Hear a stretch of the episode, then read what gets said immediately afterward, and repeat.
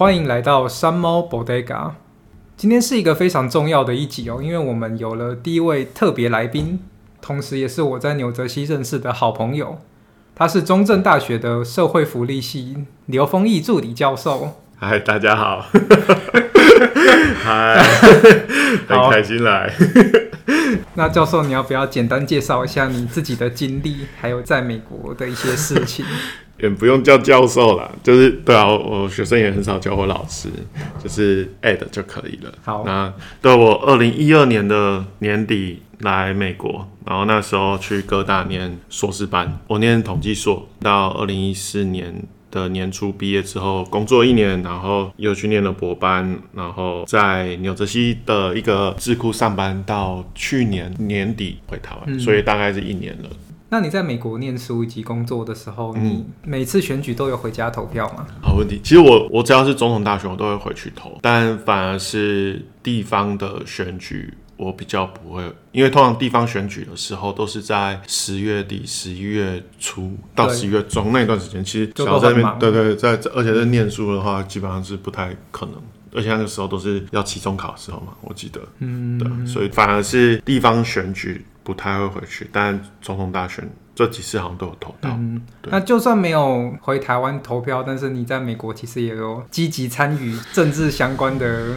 活动嘛，就是像台湾同乡会以及 Keep Taiwan Free。对对对，就还有之前跟一群朋友一起弄纽约的哲学记录，那他是比较像是邀请各个专业领域的人，不一定是有名的人，就是你只要是那个专业，我们。聊一聊，觉得哎、其实蛮有趣，你学的东西有趣，我们就会邀请你，然后来纽约跟我们分享。之前有一阵子，因为我们的那个有一个朋友，他办公室刚好在时代广场旁边，所以他的办公室就借我们用，所以我们那个时候呃，几乎每个礼拜都在办活动。但是，一六年到一八年那时候吧，几乎是每个礼拜都有办活动，就蛮多人会来参加的。那时候是高峰啦。然后后来借我们办公室的那个人，他回台湾了，就是创业。那后来我们就像那个游牧民族一样，到处办活动。所以主要都是那个时候认识一些社运圈的朋友，还有跟做政治相关啊、倡议啊。政治的话讲又不太一样，因为其实蛮多来的，或者是我自己比较关心的是社会议题，所以比较自由派的观点啊，或者是比如说我们现在。要推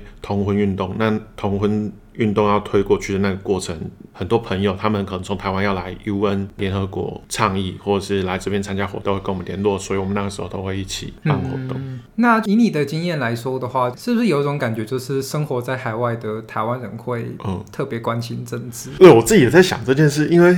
没有，有时候我都会一直挑战我自己啊，因为有时候我就会想说，会不会其实也只是因为我们的同温层是这样？其实纽约应该有一大部分的台湾留学生，或者是来这边工作的人，他们其实没有那么关心台湾，或者是说他们就是努力于他们的生活或提升他们的生活品质。对对，大概大概可以理解。不过纽约算是比较特别啦，因为有联合国办公室的关系，对，对对，所以就是然后，然后又因为台湾的这种敏感政治地位，所以就是感觉大家会想要利用。在在纽约这个机会来多做一些。让台湾更有能见度、能见度的事情。对对对，就像你刚刚讲，Keep Taiwan Free，就每一年的九月嘛，那时候刚好联合国要开议，台湾同乡会还有一些台北经济文化办事处，他们就会一起办那个 Keep Taiwan Free 的游行。嗯，那那个会来参加我们纽约哲学星期五的演讲座的朋友们，也几乎都会去参加那个活动。所以其实纽约这些跟社会比较有关系，或者是跟政治比较有关系的活动，其实你可以看到，大概都是那些熟悉的面孔，大家的理念都蛮接近的，所以都会出现了。但不可讳言，其实我觉得还蛮多台湾人来纽约，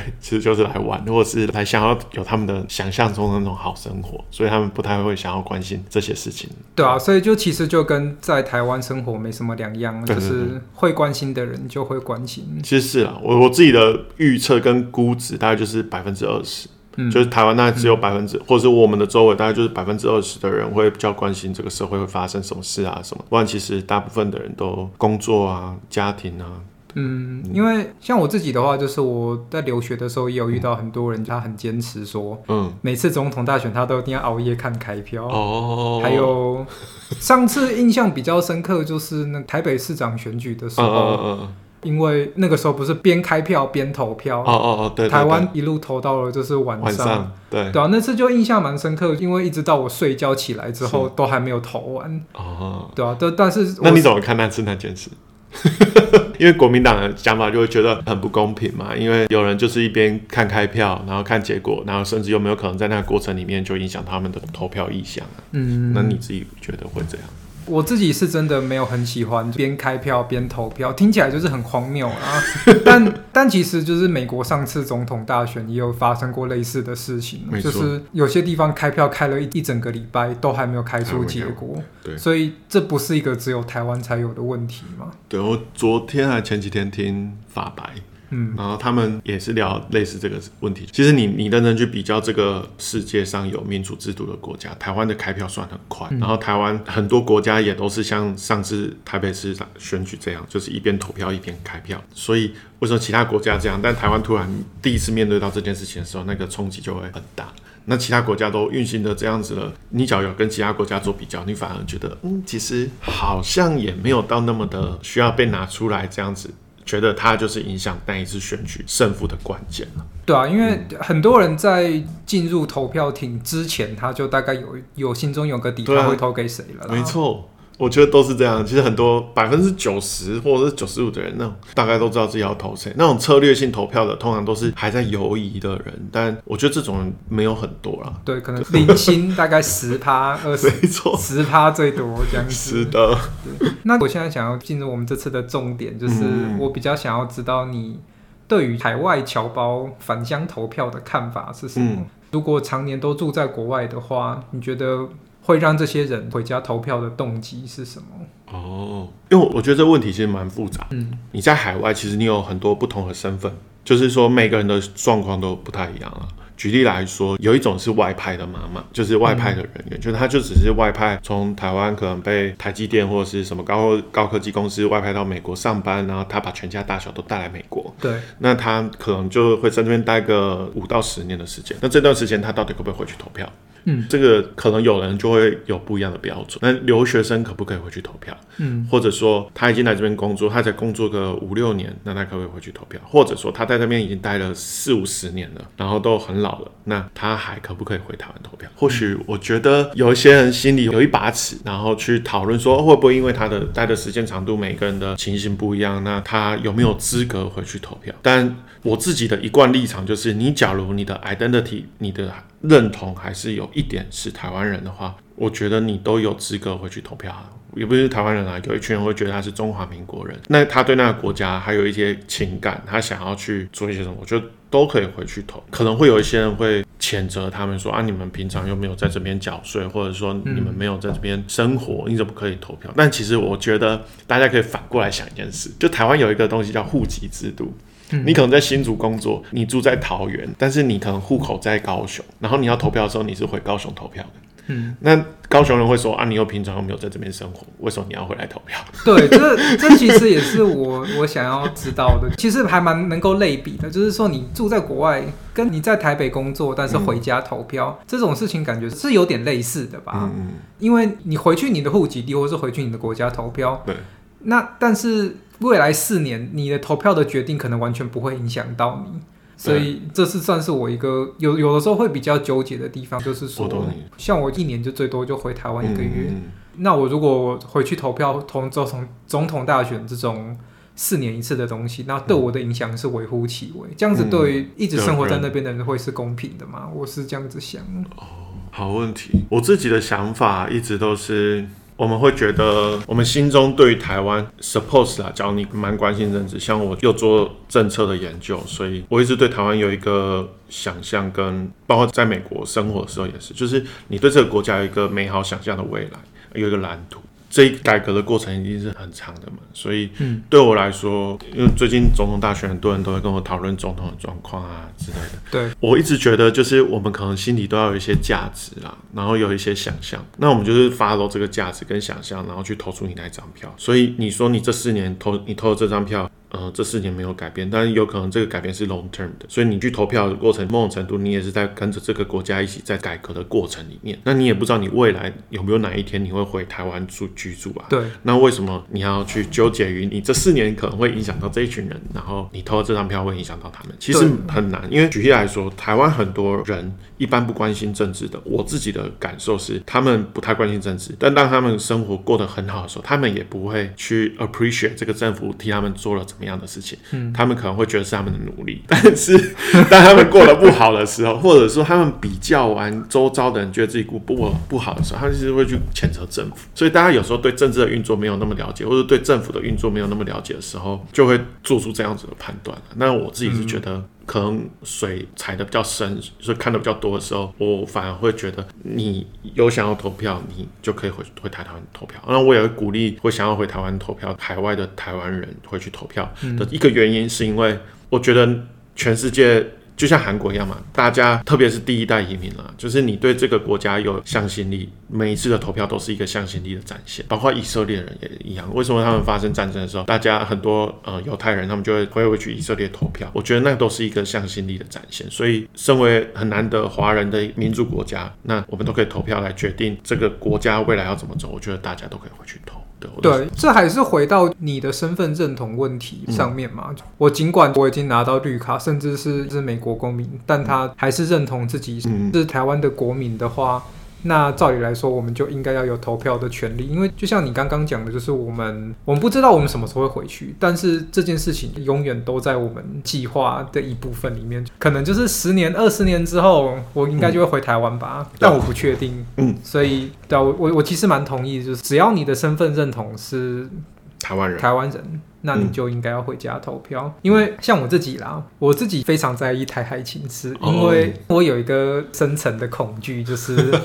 这这这是还没有还没有拿到绿卡之前的想法，就是我很怕说。我在美国念书，工作到一半，嗯、突然中共武力犯台了。是，那我我在这边没有任何的身份，我会瞬间变成难民。哦，对，所以我就会很担心说，如果我们的国家真的这是非常极端的状况，不太可能会发生了。是但是如果真的发生什么事情呢？我在这个异乡变成难民，嗯、那我我接下来该怎么办？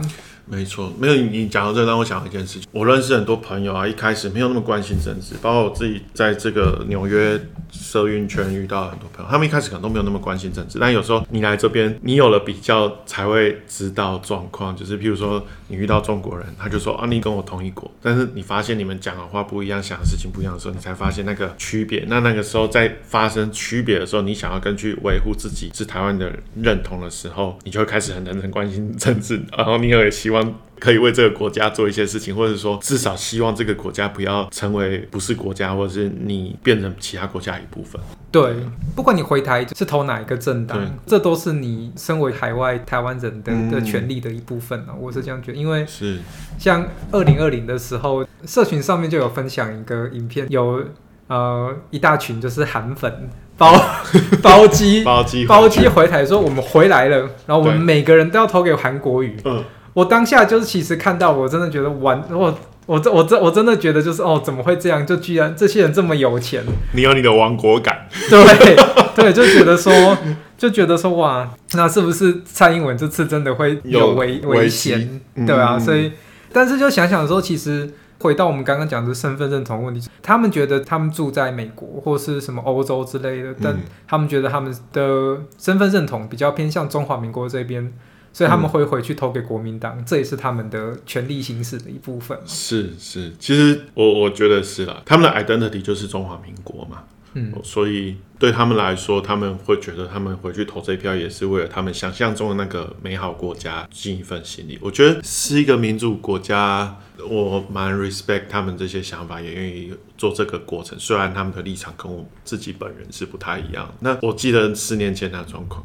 但其实我也觉得我们这边其实有动员，而且我觉得大家还是有动员回去投票，所以也没有到。那样子，那有时候我们在媒体上看到，我自己现在看媒体都这样，我就觉得有可能是假的，就是要去制造一个声量，然后来刺激更多支持韩国语的人。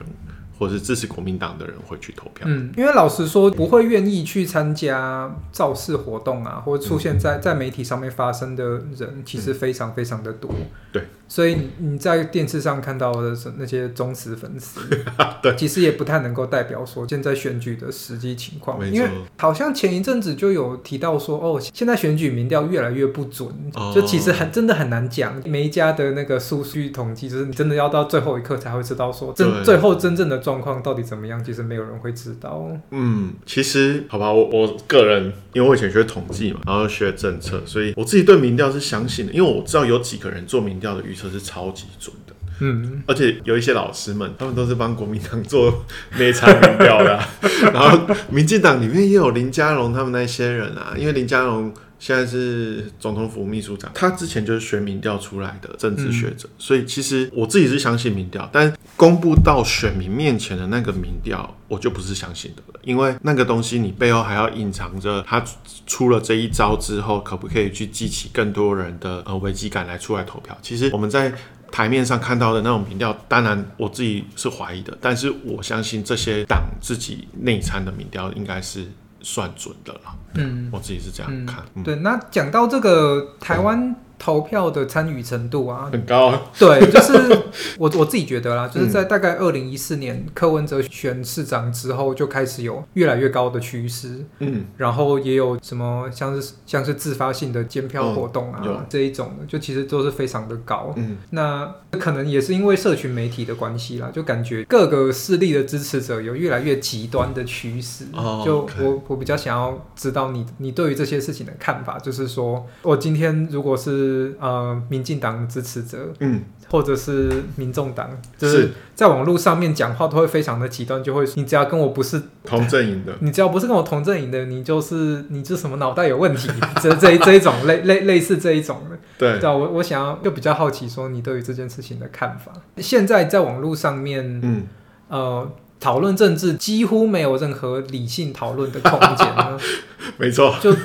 比较像是双方抱着自己的想法在互骂，没错。这样就是我我会我会比较好奇你你个人对这个现象的看法。我我自己的看法是。我喜欢面对面的讨论政治，我不喜欢在网络社群上写东西。虽然有时候我会写啊，但我我要写的动机是因为我决定要投诉了，所以我会先写，写完，然后有些人跟我讨论完，然后我再改一下，然后我就会把我的写的东西拿去投。那我自己也觉得，就是现在社群媒体这样子发展下去，本来它就是要让你留在那个社交平台上的时间越久，它越多利益嘛。所以他们，我可以理解那个商业模式跟演算法背后的动机是什么。所以，我每一次看待这一些事情，我都会觉得他们只是要撩拨我心中愤怒或者是焦虑感，或者说，当你发现有人跟你想的一样的时候，你会更被 empower 肯认的时候，你就会很开心嘛。我所以我觉得那都是一个情绪，所以真的要认真去讨论政治这件事情，或者说你认真找一个跟你不同立场的人，你想跟他讨论这件事情，我自己的偏好是面对面聊。因为当你见到他的时候，你有时候网络上的文字没有温度，你已经跟他在不爽了，然后他那句话写出来，你一定觉得他一定用很凶的口气在跟你呛，对但说不定不是啊，他只是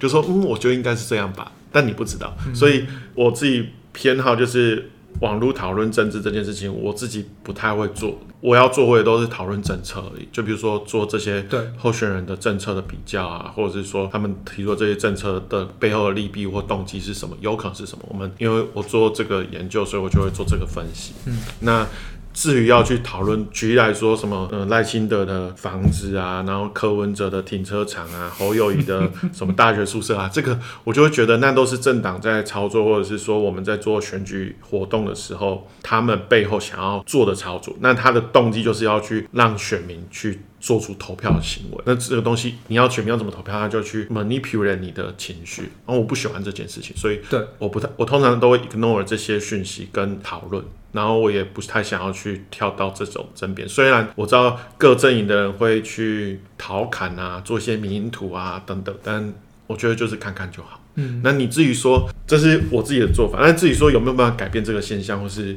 怎么样改进这个现象，我觉得有点难呢。我觉得。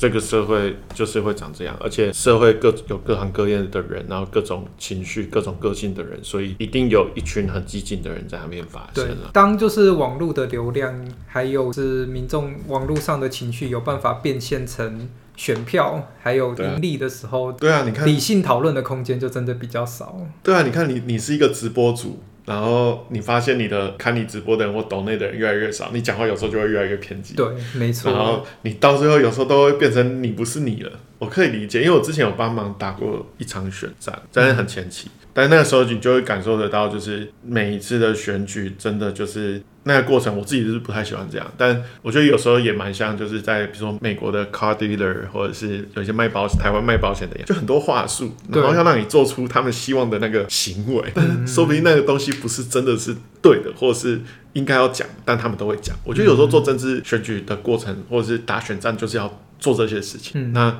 我后来我就没有帮忙，因为我觉得那不是我个性会做的事。哦、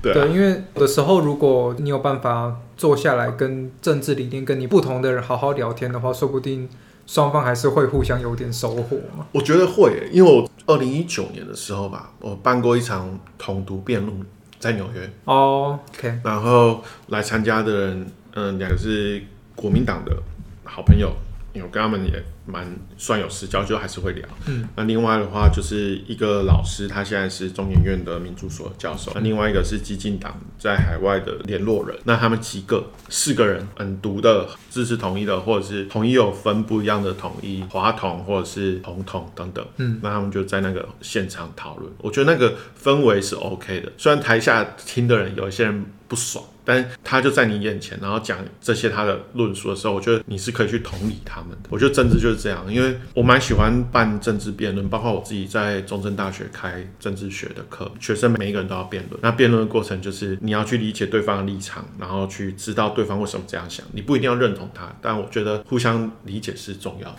那那一次我记得啊，辩论完然后我们就一起去唱歌。就其实这样子讲，在同一个国家有办法拥有不同政治立场，其实也是、嗯、是一个权利，也是一种奢侈啦。因为很多在这世界上还是有很多国家，他们是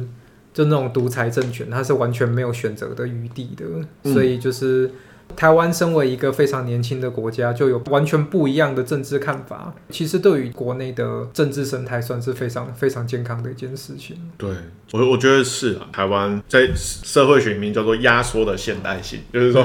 台湾其实才刚民主化，然后走到现在，然后我们已经瞬间通过同婚，然后通过很多进步的法案，然后那种这是一个现代化的过程，叫 modernized。嗯，那瞬间都在这几年全部都。处理完了，那那个东西其实有时候还是会有一些后坐力啊，就是有一些保守派是会不爽啊等等。对，所以对我觉得台湾可以走到现在已经很棒了。对，毕竟就是如果真的仔细想一想的话，就是有很多现在还是有很多长辈，他可能他人生的前面一半，他们都只能投一个同一个政党，然后现在又突然跑出就是这种 modernization，还有就是多党跟那个多多党并起的这种政治形态。嗯、对于我们来说，我们可能已经比较习惯，因为我们在我们看。开始想要关心政治的时候，民进党就已经存在了。对，所以就是我们就会觉得说，哦，就是这样子啊。可是对于这些人来说，就是觉得说，哦，民进党党外分子 就是想要来捣乱的。对，其实一样哎。其实我最近就在思考，为什么很多人喜欢柯文哲啊，然后怎么看待民众党？我有时候就会想说，我们的父职辈。也是怎么看待我们的现在的政治思考？嗯、我觉得的确就是我我蛮喜欢去站在他们另外一边的角度去思考。我说哦，他们做了这个决定，嗯、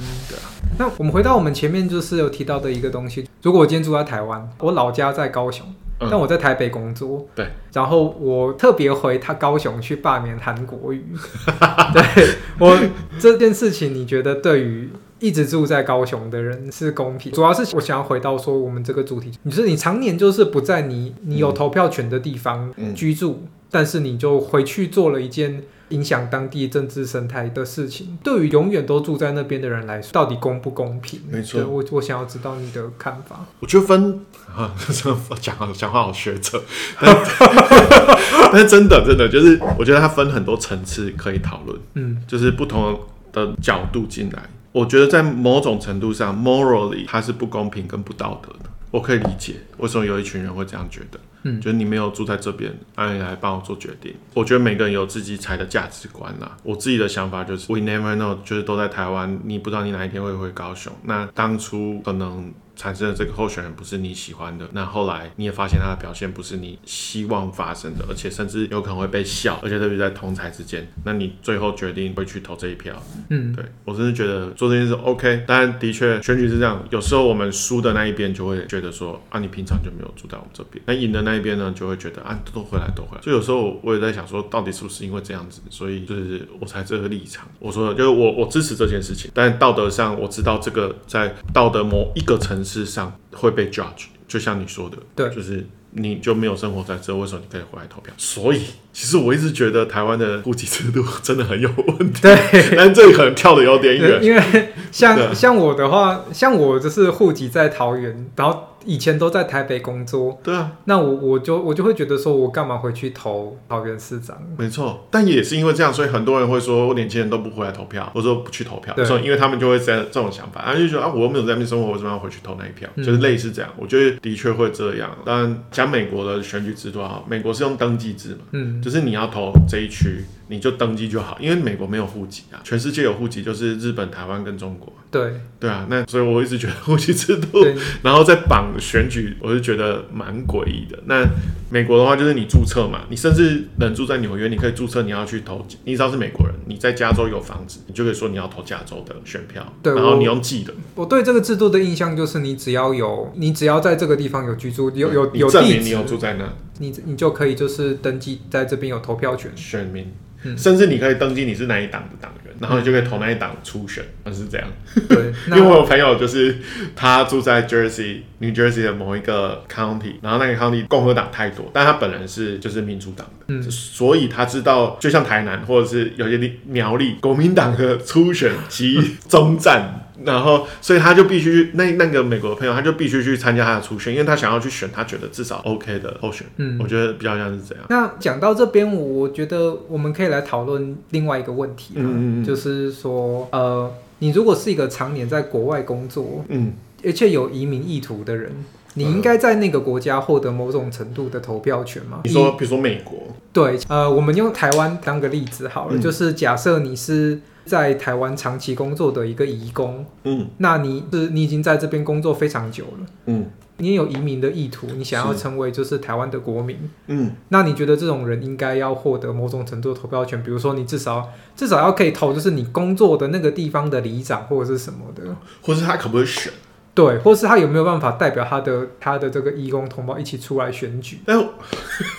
只是可以回到几几个月前那个徐春英事件，那时候大家也有在讨论这件事。我觉得不同地方真的有不同脉络，但这么讲有点官腔，但是这是真的。因为假如你在美国啦，我知道我纽约市有一个市议员哦、喔，他是台湾人，嗯，然后他我认识他。跟他先生，我刚刚就是我们私底下有私交，那他也是移民啊，但他他是就可以参加市议员选举，而且他是一个他当选的市议员，而且他用他的力量在帮助台湾跟美国建立一个沟通的桥梁，我我蛮 respect 那一个大姐的，我觉得就很 OK 啊。但是回到台湾脉络，你又会到进入到另外一个状态，就是台湾是一个地缘政治非常诡谲的一个地方，所有的人都会把对岸的因素放进来做一个考虑。所以美国没有啊，美国不需要考虑呃加拿大或墨西哥想要并吞它，有啦，还是有那个俄国啦。哦对，他只要对对对，只要只要就是你不喜欢这个人，他就会说你一定是俄国派来的间谍。哎，大家过去几十几十年都是 对，永远都是俄国。美俄冷战下这样，那这几年甚至是中国啊，就说你是中国派来的，然后你是可能会掉票啊之类的。嗯，所以那台湾的话，我觉得那个状况又更复杂一点。其实台湾是这样，我觉得台湾分两种状况，一种是台湾真的非常非常的 conservative，台湾的整个社会氛围是非常的保守，所以大家对移工其实也是非常保守。你看前阵子印度移工说要开放，就很多人就上街去抗议，但那是另另外一个故事。对这个这件事情，我现在想起来还是觉得很生气了，就是你怎么可以因为就是你在 在新闻上面看到哦印度强暴的新闻，然后就说全部的印度人都是强奸犯？对啊，这样这样子真的是不好啊。对啊。就是，或者是人家会不会说以后大家新闻上都说哦，那些诈骗团体都是从台湾出去了，然后我们在外面生活，然后人家就说啊，你们都是诈骗集团，对啊，也很奇怪。难难道大家以后台湾人都不能出去 当去其他地方工作啊之类的？对，对，所以我我我回到你一开始问我的问题啦，就是我觉得你是某种程度，我自己觉得我的价值还是踩在比较自由派的这一边，对，所以我觉得每一个移民，你只要。对这个国家有认同，你想你已经确定要在这边生活，我觉得你你有投票权不是一个不对的事情，我觉得都可以做，嗯、或者说你要去参与选举，我也觉得很 OK 啊。我觉得上次大家会讨论徐春英那么多复杂的问题，是因为。他本身到底有没有真的放弃中共的那边的国籍，还是一个被大家拿出来挑战的？对。但我觉得今天你是一个泰国人、菲律宾人、越南人，然后在这边呃工作合法取得了你的身份，我觉得参政是不是一个大问题？而且参政也不是说你想选就选啊，那到那个立委层次的时候、层级的时候，或者是县市长层级的时候，台湾的媒体那种各方敌对政党怎么样对你的这种检视，那个东西躲不掉的。所以我觉得。台湾自己在这个选举制度有一个 filter 去去决定要不要让这个人选上，对、啊嗯、所以我自己是蛮乐观的。但的确啦，我们永远都要去在乎或考虑到对岸的因素。对，所以如果把中共介入这件事情抽离，在一个真空的状况下的话，这是这完全是 O OK。对对对对对。但就的确是这种。台湾特殊的政治因素，你做任何事情都要考虑说，这会不会是另外一种新的统战方法？对啊，其实台湾真的超复杂。即使你是台湾人，你老婆是外配，你都有可能被拿出来挑战。对，所以我我我自己是觉得，唉。也有他保守的一面了，就台湾真的蛮保守，所以我自己不会说我们这种自由派的人，有时候就是在生活上就是尽量的去要求自己，我们不太会想去说别人应该要怎么做，但有时候在这种推这种政策上的确你就要考虑到这个国家的人怎么想，或者说这个国家的脉络是什么，嗯，所以我就会说台湾跟美国状况不一样，或者台湾跟澳洲状况不一样，跟加拿大的状况不一样，因为我以前学移民政策的。就是整个全世界大概可以分两种，一种是原生的，就是像欧洲这种。长出来的民主国家，然后另外一种有一种叫移民国家，就是美国、加拿大、澳洲，它里面其实有一些原住民，然后很多人移民到那边，然后成立一个国家。那我自己的想象是，台湾其实是一个移民国家，就是我们在不同的这个殖民政权，然后大家汉人来到这个土地，有原住民等等。那既然台湾是一个移民国家，为什么我们的移民政策这么的保守？背后的最大的因素就是因为中国共产党。对，那那撇除这个。中国共产党的因素的时候，我自己觉得台湾就是应该要更开放、更自由。的确，就是如果把台湾归类为移民国家的话，我们的政策的确是有点太过保守。对啊，真的超级保守。我觉得也有可能就是不要怪中共，我觉得包括日本这个国家也是一个保守。那我们被他们殖民过之后，我觉得那个遗绪都都还留在台湾人的血里面。嗯嗯这种事情其实真的都是要好几个世代才有可能有改有改变的，嗯、所以现在讲这些都可能有点太早。对，的确啊，太早。讲同婚，二零零六年萧美琴她就提了，嗯、但那时候不会过。但到了二零一六年公投过了，改过了，那那个东西也是经过了十年。所以有时候我自己也就觉得很多改革都是要放很长来看。对。对那今天这集的最后呢，就可能在这个时间点讲，这有点太晚了。但你会鼓励在海外的台湾人回家投票吗？虽然说现在买机票可能有点太贵了。对，假如你还在犹豫，我是觉得可以回去投票。对 对啊，我之前去四年前我们就拍了那个纪录片，嗯，就是访谈了很多人，然后。把它拍成一支一支的 YouTube 影片，然后说服大家回台湾投票。我到今年我还是会鼓励大家回台湾投票，虽然今年的选情真的比较冷一点。对，对不过身为台湾人。返乡投票是我们的权利，也是义务啊！有机会有办法回去的话，就一定要赶快回去投票。嗯、那今天的内容大概就是这样子，那我们就是谢谢我们的 Ed 特别花时间来跟我们聊这些很深奥的政治议题。对，哦、一点一点想法，对，跟大家讨论。OK，好，那这一集就这个样子，嗯、我们下一集见，拜拜。